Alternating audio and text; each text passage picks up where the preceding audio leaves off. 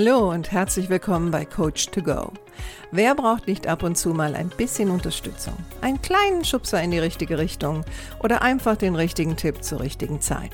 Coach to Go möchte dir genau das geben. Und ich bin Heike Beck-Kobau und seit über 25 Jahren berate und begleite ich Menschen als Coach, Autorin und Mediatorin. Und ich würde mich sehr freuen, wenn ich auch dein Wegbegleiter sein darf.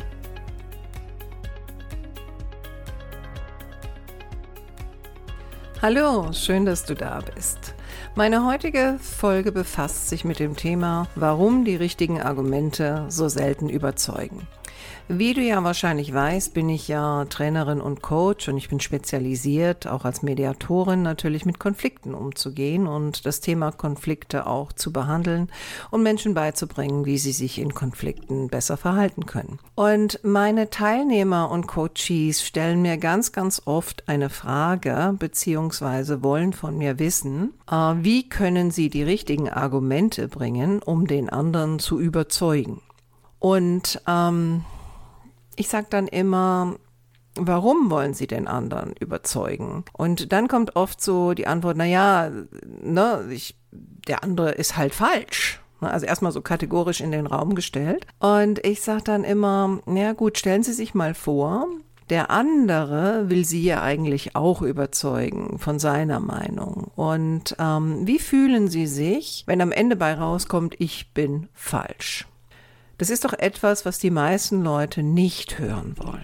Also man will ja die richtigen Argumente haben, weil man der Meinung ist, dass man richtig ist, aber man hat einfach nicht die richtigen Worte, die den anderen überzeugen werden. Aber was ist denn eigentlich überzeugen? Überzeugen heißt doch, dass der andere erkennen soll, dass er falsch ist. Er soll mir Recht geben und jetzt kommt der Clou. Die meisten Leute, die mir diese Frage stellen oder Informationen dazu haben wollen, die wollen dann auch noch, dass der Überzeugte, also der, der festgestellt hat, dass er falsch ist, dass der dann auch noch irgendwie glücklich darüber ist. Also heißt, die Frage wird dann oft ergänzt mit, wie kann ich den anderen überzeugen, ohne dass er verletzt ist oder ohne dass er sich darüber aufregt? Und ganz ehrlich, wenn ich der Meinung bin, dass meine Meinung richtig ist oder dass mein Weg richtig ist und jemand kommt entlang und will mich überzeugen und dann soll ich auch noch glücklich sein, da sind wir eigentlich schon auf verlorenem Boden, oder? Also wirklich mal so drüber nachzudenken, ob das Argument, das richtige Argument, wirklich die Lösung ist. Das, was ich dann immer vorschlage, ist, oder beziehungsweise was ich dann wissen will, also ich arbeite ja sehr interaktiv mit meinen Teilnehmern, ähm, dass ich dann erstmal frage, was ist denn eigentlich Ihr Motiv hinter diesem Wunsch der Überzeugung? Warum wollen Sie den anderen überzeugen? Und da ich ja nun beruflich mit diesem Thema unterwegs bin, heißt das ja auch, dass die Leute meistens mir diese Frage stellen, weil es um irgendwelche Kollegen geht, die uneinsichtig sind oder sie wollen den Chef von irgendwas überzeugen ähm, oder ihre Mitarbeiter von irgendetwas überzeugen. Und wenn sie dann drüber nachdenken, ja, was ist denn eigentlich mein Motiv, dann ist ganz oft das Motiv, nicht, dass das besser wäre für den anderen, wenn er es so und so macht, sondern es wäre besser für mich. Also ich möchte als Sender dieses Argumentes, dass der andere etwas ändert, damit es mir besser geht. Also ganz oft geht es um diese Dinge. Ja, und da kommen wir natürlich in so einen Bereich, äh, das ist ja im Grunde genommen auch eine Art, ich nenne das immer Erziehungsanspruch, ist die eine Seite. Also, dass ich glaube, dem anderen sagen zu können, was er zu tun hat, damit ich glücklich bin. Und das Zweite ist, dass ich im Grunde genommen ähm, auch die Kontrolle komplett aus der Hand gebe. Also ich mache den anderen dafür verantwortlich, wie es mir geht. Ja, und dann, bitteschön, soll der andere aber auch noch ganz glücklich damit sein und ganz souverän damit umgehen und am besten noch sich dafür bedanken, dass ich ihm jetzt gezeigt habe, auf welchem falschen Trip er war. Und vielleicht, wenn du dir das so ein bisschen anhörst, wird dir auch schon ein bisschen äh, klar, dass das eigentlich eine ganz blöde Situation ist. Also heißt, was wäre denn jetzt besser, richtig? Du fragst dich wahrscheinlich ja super, wenn ich dann nicht das richtige Argument finde, hm, was soll ich denn dann machen? Da stelle ich dann immer die erste Frage, inwieweit sind Sie kompromissbereit? Dann gucken die mich an und sagen, ja, was, was heißt denn das jetzt? Da sage ich, naja, ein Kompromiss heißt ja, dass ich im Grunde genommen bereit bin, auch etwas abzugeben. Heißt, wenn ich einen Kompromiss eingehe, und das ist vielen Leuten nicht so ganz klar, dann werde ich auch etwas verlieren. Und die Ursprungssituation, über die wir jetzt gerade sprechen, nämlich die Situation, wo zwei Meinungen aufeinandertreffen und ich will den anderen überzeugen mit meiner Meinung, das ist ja eine Sieger-Gewinner-Situation. Ja, also das heißt, mein einziges Ziel ist doch, mit den Argumenten zu gewinnen. Ich will, dass der andere verliert. So, das ist jetzt eine Einbahnstraße für den anderen. Ein Kompromiss würde bedeuten, wir werden voraussichtlich beide etwas verlieren. Und ich muss verhandeln. Und dann sagen mir manche, naja, aber ich bin ja nicht auf dem Bazar. Ich will ja den anderen nur überzeugen. Und da kommt's wieder raus, ne? Da kommt wieder dieses Thema raus. Ich will den anderen besiegen. Der soll drei Schritte zurückgehen. Der soll endlich klarkriegen, dass seine Meinung falsch ist, dass er sich ändern muss, dass ich das Recht habe, äh, das von ihm zu verlangen und so weiter und so fort. Gehen wir mal zurück. Kompromiss und das Verhandeln.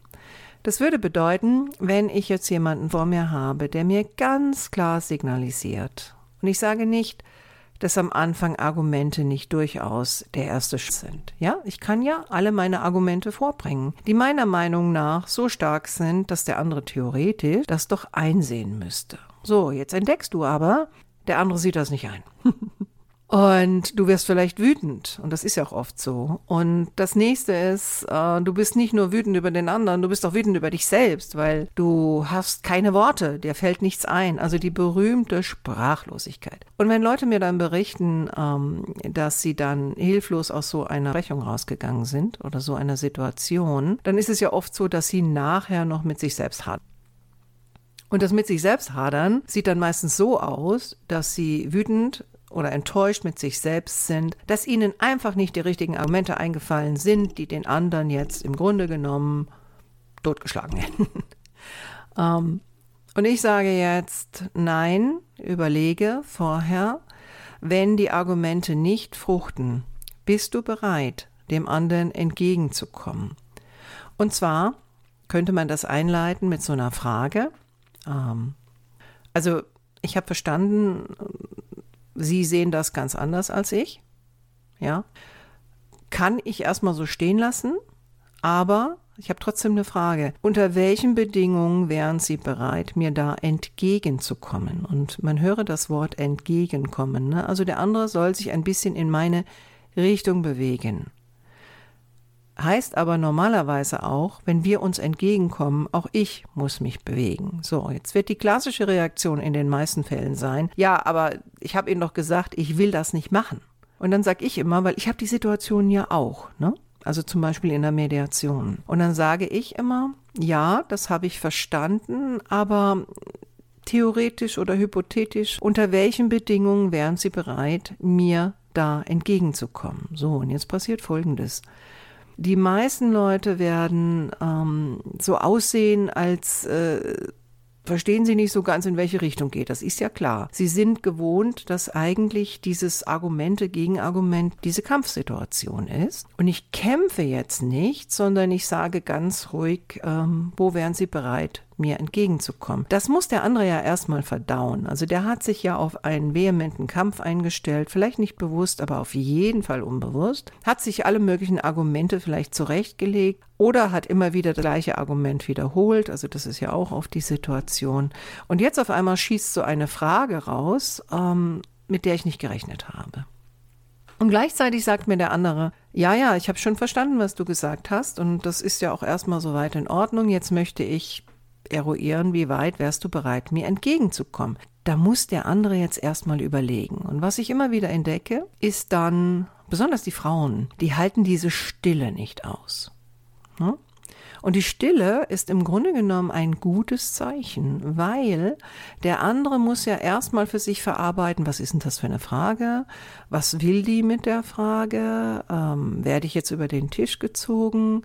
Ich weiß eigentlich gar nicht so genau, was ich dann wollte oder, ne? also ich muss auf jeden Fall erstmal überlegen, was könnte das sein? Und das ist umso effektiver als Instrument, wenn du in der Lage bist, diese Stille auszuhalten. Also mach kein Angebot. Weil was passieren wird ist, ja, vielleicht könnte ich Ihnen ja dann im Austausch das und das geben oder das und das für Sie machen. Und das sagt der andere, nein.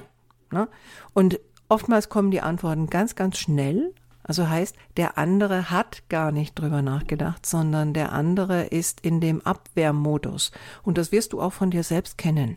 Wenn jemand versucht, deine Argumente so quasi ähm, nicht zu umgehen, aber sie einfach stehen lässt und dann sagt, okay, alles klar, habe ich gehört, aber unter welchen Bedingungen wären Sie denn bereit, mir entgegenzukommen? Dann muss ich ja erstmal für mich klarkriegen, was könnte denn das sein? So. In den meisten Fällen, was ich erlebe, geht das dann so in die Richtung, naja, also ganz ehrlich, eigentlich will ich Ihnen gar nicht entgegenkommen ich sage dann einfach nichts, ja, weil das ist wieder so eine kleine Falle. Wenn ich jetzt darauf eingehe, dann haben wir eine neue Baustelle. Also einfach stehen lassen, den anderen weiterhin angucken und warten, was kommt. Und oftmals ist es dann so, ähm, naja gut, ich sag mal, wenn das und das so und so wäre, dann könnte ich mir eventuell vorstellen, Ihnen da in gewisser Weise entgegenzukommen. Aber ich müsste dann, ne, und wenn das so läuft, dann hast du im Grunde genommen den anderen schon. So, jetzt musst du aber aufpassen bei dir. Weil die ganze Situation ist an diesem Punkt schon eine sehr emotionale. Seien wir doch mal ehrlich. Wir wollen gewinnen, der andere gibt nicht nach, wir haben uns in Rage gearbeitet vielleicht oder wenigstens äh, in, in eine gewisse Spannung oder Anspannung und ähm, wir wollen souverän sein, wir wollen nicht zu emotional sein. Also es sind ja ganz viele Dinge, die uns in uns passieren. Und jetzt soll ich in einen professionellen Dialog gehen. ähm, also aufzupassen, es kann sein, dass der andere an diesem Punkt noch irgendwas rausschießt, also irgendwas ähm, Provozierendes. Und da ist es ganz wichtig, nicht darauf zu gehen, sondern immer wieder auf die Worte, wo im Grunde genommen der Kompromiss drin steckt. Und sich zu überlegen, bin ich bereit, das zu tun? Oder bin ich vielleicht bereit, das in einer ab abgeschwächten Variante zu tun. Weil was manche dann tun, ist, dass sie als erstes sagen, ja, das geht ja gar nicht. Und schon sind wir wieder am Anfang. Und da willst du ja sicherlich nicht hin. Also, wenn du ein Mensch bist, der die Tendenz hat, immer ganz schnell zu reagieren und schnell in die Emotion zu gehen, dann lege ich dir ans Herz, nimm dir vor, in solchen Situationen erstmal den Mund zu halten, vielleicht ein paar Mal in den Bauch zu atmen vorzugsweise nicht mit rollenden Augen, weil diese Situation ist angespannt. Und der andere beobachtet dich, um zu sehen, meint die das ernst oder ist das ein Trick? Ja, weil viele von uns haben einfach nicht gelernt, dass Meinungsverschiedenheiten und gegenteilige Argumente nicht ein Kampf sind, dass das kein Angriff auf unsere Person ist, sondern dass es im Grunde genommen einfach eine ähm, Verteidigungshaltung ist mit dem Ziel, ich möchte entweder so bleiben, wie ich bin, wenn es zum Beispiel um Verhaltensänderung geht, oder ich möchte, dass der andere weggeht, also greife ich ihn vielleicht an, aber oftmals ist es auch so, dass es im Grunde genommen egal ist, ob ich jetzt die Person bin oder jemand anders. Also äh, na, es geht eigentlich mehr um den Akt und nicht so sehr um mich, was ja eine Achillessehne ist bei vielen. Weil egal wie es kommt, sie nehmen es ja gleich persönlich. Also das ist, was ich jetzt erlebe in den Jahrzehnten, wo ich das mache. Also, nochmal zurück. Du kannst anfangen, erstmal noch ein paar Argumente zu bringen. Wenn du dann für dich entdeckst, der andere rückt nicht von seinen Argumenten weg. Dann versuche einen Kompromiss auszuarbeiten, beziehungsweise auszuarbeiten ist gar nicht das Thema, sondern verhandeln.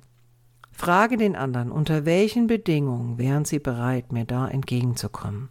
Kommt eine negative Antwort, ist nicht schlimm. Dann sagst du einfach, ja, ich, ich verstehe, Sie wollen bei Ihrer Position bleiben, aber trotzdem vielleicht auch nur hypothetisch, unter welchen Bedingungen wären Sie bereit, mir entgegenzukommen. Dann hältst du die Pause aus schaust, was von dem anderen kommt, gehst nicht sofort in den Widerstand, sondern schaust, vielleicht ist das auch etwas, wo du selbst noch gar nicht drüber nachgedacht hast, was wahrscheinlich so ist. Und dann drängt drüber nach, ja, könnte ich das machen? Oder kann ich das abgeschwächt machen? Und sieh dich als Verhandlungspartner und nicht als Gegner. Das ist im Grunde genommen ganz, ganz entscheidend. Und wenn du so weit gekommen bist damit, dann schließe das Gespräch ab, indem du einfach nochmal zusammenfasst. Also, ich halte jetzt mal fest. Wir haben ja im Grunde genommen gestartet mit gegenteiligen Seiten, sind aber jetzt gemeinsam zu dem Entschluss gekommen, dass wenn ich Ihnen da entgegenkomme, dann kommen Sie mir so entgegen und dann wäre ja das nächste zu sagen, ab wann gilt das? Und wenn das jetzt jemand ist, wo du das Gefühl hast, oh, ich weiß nicht, ob die sich dran halten, dann komm nicht mit einer Drohung, sondern sage eher sowas wie, naja, das ist ja auch nicht immer so einfach, ne? Wenn wir da jetzt unser Verhalten ändern oder unsere Vorgehensweise ändern, vielleicht sollten wir noch kurz drüber sprechen. Was machen wir denn, wenn einer von uns beiden das Gefühl hat, das geht wieder in die andere Richtung? Ja, also was ich ungerne hätte, wäre, dass wir dann enttäuscht voneinander sind oder dass wir einander dann angreifen, sondern dass wir einfach wissen, wir können dann aufeinander zugehen und das nochmal besprechen. Okay? Das wäre jetzt so eine Situation ähm, im Berufskontext, wenn du jemanden versuchst zu überzeugen, in Anführungsstrichen, von deiner Meinung, deinem Weg, ähm, deiner Art, und derjenige ist entweder mit dir auf einer Ebene oder derjenige ist über dir hierarchisch gesehen, wo du ja nicht die Macht hast zu sagen, du machst das jetzt entweder oder es hat eine Konsequenz. Was nicht bedeutet, dass ich jetzt damit meine, dass wenn du Führungskraft bist, dass du immer mit der Machtkeule gleichkommst. Ähm, das ist sicherlich nicht der erste Weg. Man kann so anfangen, ja, aber Trotzdem wäre zu überlegen, äh, vielleicht ist das ja auch ein Mitarbeiter von dir, mit dem du schon diverse Gespräche geführt hast, die eigentlich nie gefruchtet haben. Und willst du dem überhaupt entgegenkommen mit irgendwas? Also quasi, vielleicht hast du auch das Gefühl, das wäre noch eine Belohnung obendrauf für ein wiederholtes fehlerhaftes Verhalten. Dann würde ich dir raten, sei direkter und sage eher sowas wie, also wir haben schon mehrfach drüber gesprochen, ich habe appelliert, ich habe Sie gebeten, das und das so zu machen, Sie haben es nicht getan, von daher ist das jetzt eine Arbeitsanweisung und sollten Sie diese nicht befolgen, dann passiert X. So, das ist jetzt ein Punkt, wo viele meiner weiblichen äh, Seminarteilnehmer zum Beispiel äh, bei Coaches, also Coaching-Klienten ist noch ein bisschen anders, weil ich auf einer sehr hohen Ebene coache. Also heißt, bin ja viel mit äh, Chefärzten zusammen oder Vorstandsvorsitzenden und Geschäftsführern. Ähm, da ist das nochmal eine andere Ebene, vielleicht weil die auch mehr Machtinstrumente haben.